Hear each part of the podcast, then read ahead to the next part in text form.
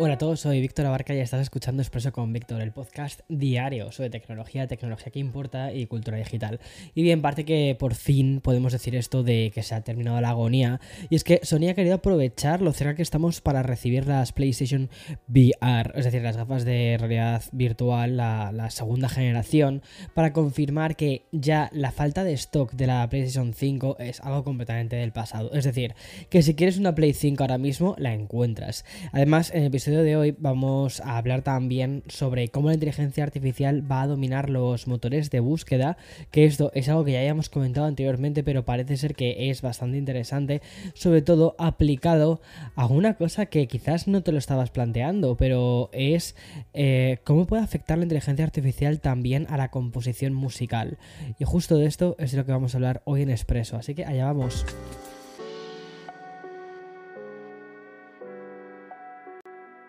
Sé que mm, empezar así es un poco. Es un poco como casi pegarse un tiro en el pie, pero ¿en qué se parecen Clubhouse y los NFTs? Vale, no es que quiera. Vale, no es que quiera hacer sangre, pero creo que es importante responder a, la pregunta. Eh, básicamente porque el parecido entre estos dos términos que te acabo de nombrar es al menos tal y como lo hemos planteado, es su fugacidad. Es decir, que lo fueron todo durante un tiempo muy determinado, muy determinado, pero que, ¿qué me pasa hoy? Que no se ve, no sé vocalizar. Bueno, lo que te estaba diciendo, el tema de la fugacidad, ¿no? Que lo fueron todo durante un breve espacio de tiempo, pero que luego han desaparecido sin prácticamente casi ni dejar un halo o una estrella. Bueno, eh, si quiero ser justo, los NFTs aún tienen un poquillo, tienen ahí como un hilillo de vida. Es como si le hubiesen puesto ahí la vía de supervivencia pero mm, que está a punto de, arrancarse esa vía. Pero mm, de ahí a la exposición también mediática que llegaron a tener incluso mm, eh, uno y otro, hay bastante diferencia. Y es que dos años después de Clubhouse y uno después de los tokens no fungibles, los NFTs, que dicho así suena como súper raro, todo el mundo habla de la misma cosa. Pero la diferencia con la aplicación de chat de audio y la diferencia con los NFTs es que la inteligencia artificial, y sí, tengo que volver a hablar de inteligencia artificial, creo que ha llegado para quedarse. Y si bien es cierto que ahora mismo es un boom que, que yo creo que pocas veces hemos visto este boom y que tenga tanto sentido, ¿vale? Eh, creo que este a diferencia de otros booms, no va a pasar, porque hablamos de una tecnología que se puede aplicar no solo a la propia industria o a nuestros favoritos, sino que ya estamos viendo cómo otras aplicaciones están utilizándolas y o cómo incluso también se puede aplicar a, cualquier aspecto de, nuestra vida. Al fin y al cabo, muchas veces cuando pensamos en inteligencia artificial pensamos casi en una especie como de super algoritmo que aprende, ya está. Y em, cada día que pasa, ¿vale? Pues me estoy acordando de, pues más de películas a veces un poquito distópicas, pero también es que te encuentras muchísimas noticias relacionadas con la inteligencia artificial en webs que valoro desde hace muchísimo tiempo, como son Wired, The Verge, Bloomberg o incluso, esto es muy curioso, incluso las secciones tecnológicas de medios tan gigantes como el New York Times, es decir, medios generalistas. Todo esto, toda esta tecnología ha llegado al mundo generalista, o sea, que está convirtiendo en algo pop. Y todo el mundo está jugando con ChatGPT. Incluso esta mañana eh, leía una noticia Así que te lo voy a contar súper de, super rápido, súper de pasada, de un colegio en Reino Unido que ha decidido dejar de mandar ensayos a sus alumnos porque básicamente se han dado cuenta de que la inteligencia artificial a través de ChatGPT va a reemplazar el concepto de tener que hacer ensayos y que lo que les está pidiendo a, la gente es que utilicen esos ensayos que generan la, la, eh, inteligencia artificial y que hagan correcciones y busquen su propio estilo sobre la base que les propone ChatGPT.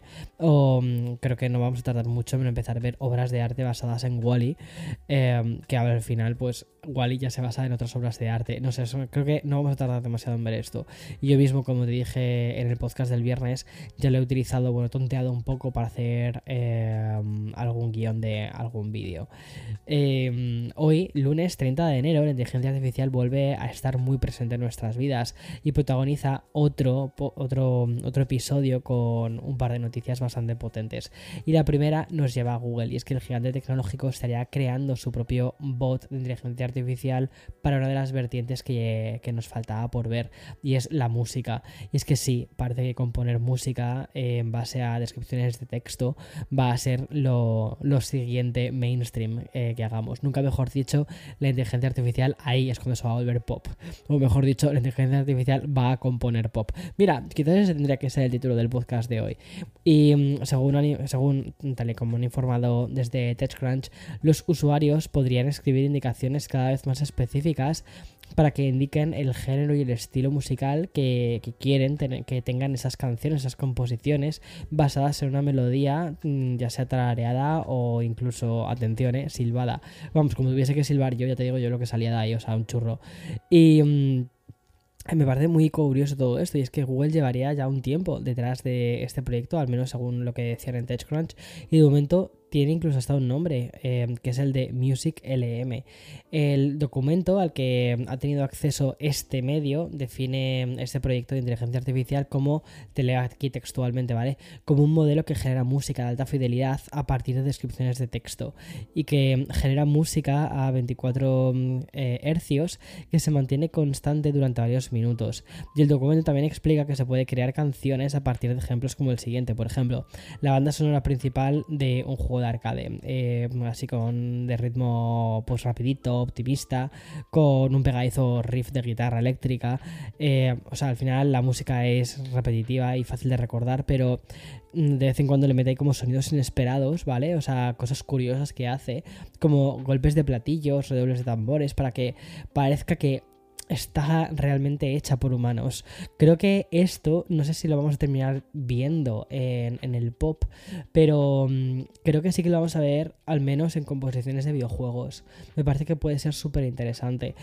Pero bueno, y además que la tecnología de Google puede incluso crear melodías basadas, como te decía antes, en tarareos, silbidos o incluso la descripción de una pintura.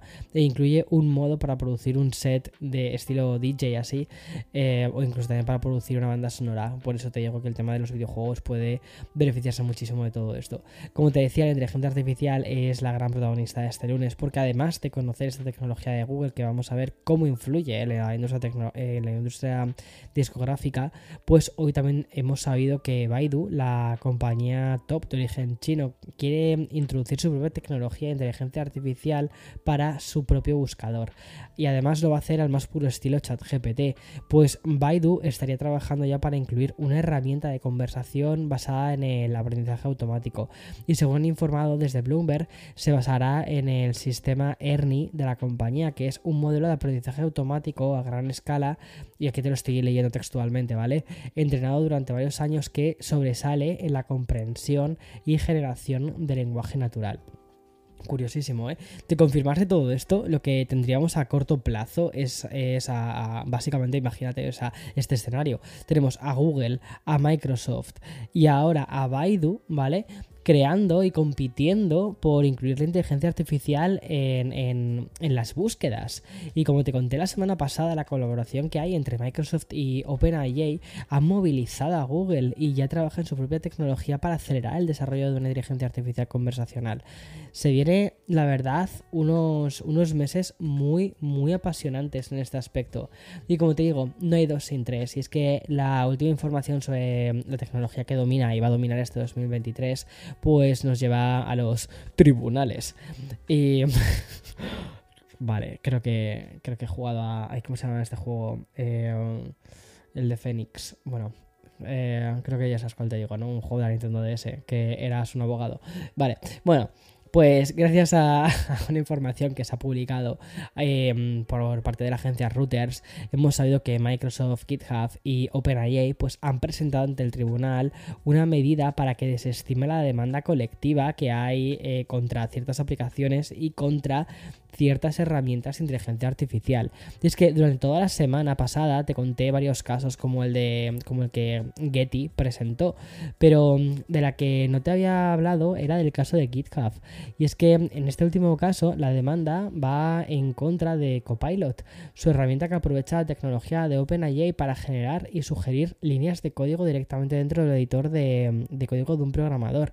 Y es que el caso es que estas tres compañías eh, se han juntado, hayan unido fuerzas en plan combo para intentar frenar la demanda colectiva. Y es que tanto Microsoft como GitHub defienden que la demanda falla, y esto te lo leo de, nuevo textualmente, ¿vale? Falla en dos eh, defectos intrínsecos: falta de lesión y falta de un reclamo viable. Y bueno, por su parte, OpenAI defiende que los demandantes alegan una serie de reclamos que no, no haya violaciones de derechos jurídicos cognoscibles. Bueno, curioso todo esto.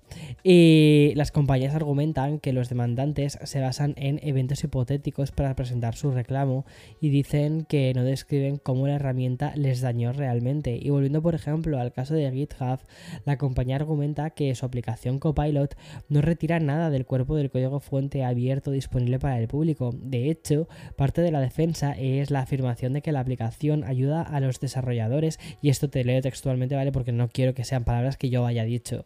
Dice así, dicen, ayuda a los, desarrolladores, a escribir código generando sugerencias basadas en lo que ha aprendido de todo el conocimiento obtenido del código público.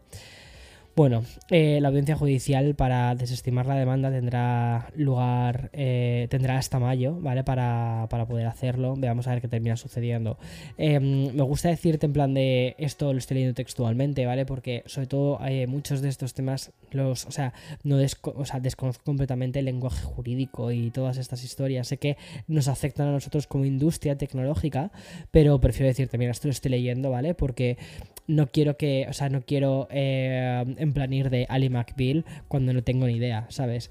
Y de nuevo cambiamos a otro protagonista que ya es un habitual de, de mm, Expreso con Víctor, que es Apple. Y como buen lunes, hoy hemos amanecido con las típicas informaciones de los expertos en la compañía de Cupertino, rumores que señalan que Apple podría lanzar un iPad plegable el próximo año. Y este modelo de iPad plegable llegaría en 2024 y que contaría con un pie de apoyo de fibra de carbono producido por el fabricante chino de componentes Anji Technology. Y de confirmarse esta predicción tendríamos ese tan rumoreado iPad plegable mucho antes de lo que teníamos en mente. Y es que la última fecha propuesta para esta versión de, la tablet decía que iba a estar para 2026. Además, las últimas informaciones al respecto señalaban que el iPad plegable más bien iba a ser una especie de híbrido entre el propio iPad y un MacBook plegable con una pantalla plegable de aproximadamente unas 20 pulgadas. Algo como un concepto como muy disruptor. Me recuerda un poco al Surface Neo, que nunca llegó a existir ese proyecto, pero que tenía muy buena pinta. Por cierto, la apuesta de Bloomberg sigue acercándose a este último prototipo que te acabo de comentar es decir, un modelo dual con pantalla plegable cuya mitad inferior serviría como un teclado virtual. Ya existen, ¿vale? Productos así. La verdad es que a mí me llaman mucho la atención, pero es verdad que no sé cómo vamos a hacer para tener ahí una buena sensación táctil, porque a mí personalmente el, hecho de tocar un teclado físico me gusta. Y vamos a acabar con una gran noticia. Y recuerdas que hace unas semanas te conté en, un episodio que Sony había, bueno, mejor dicho, se había atrevido a pronosticar que los problemas de suministro de PlayStation 5 iban a terminar. Bueno, pues podríamos decir que la compañía japonesa por fin ya lo ha confirmado. Ya sé con el lanzamiento de PlayStation VR a puntito de caramelo, porque es a finales, creo que es, es a finales de, de febrero, ¿no? Pues Sony ha comunicado a través de, la vicepresidenta de marca, hardware y periféricos el siguiente mensaje. Dijo así, eh, textualmente, ¿vale? Si estás buscando comprar una consola PlayStation 5, ahora debería ser mucho más fácil encontrar una en los minoristas de todo el mundo. Bueno, pues genial, porque eso es lo que significa. Pues que los precios bajarán. Además, la gente de Sony han querido agradecer la paciencia de los usuarios tras más de dos años en los que el suministro de PlayStation 5 llegó a convertirse casi en un meme. Y mm, la consola de nueva generación se parecía más bien a una especie de animal mitológico por esa demanda sin precedentes, ¿no? Como bien ha definido mm, Sony a la demanda de PlayStation 5 y los problemas de suministros habrían llegado ya por fin a su fin. Eso sí, la compañía recomienda hacer la compra en las stores de los siguientes países: Estados Unidos, Reino Unido, Francia, Alemania, Países Bajos, Bélgica y Luxemburgo. Y según el gigante tecnológico, pues aún existe una gran variedad de paquetes disponibles, ya sabes, de packs estos que hacen de esto con este juego y tal. Bueno, vamos a ver qué termina pasando, pero al final, como te digo, esto lo que hace es mm, reducir un poquito eh, el precio de estas consolas cuando hay una sobreproducción de, de stock. En fin, como siempre, mañana más y mejor. Chao, chao.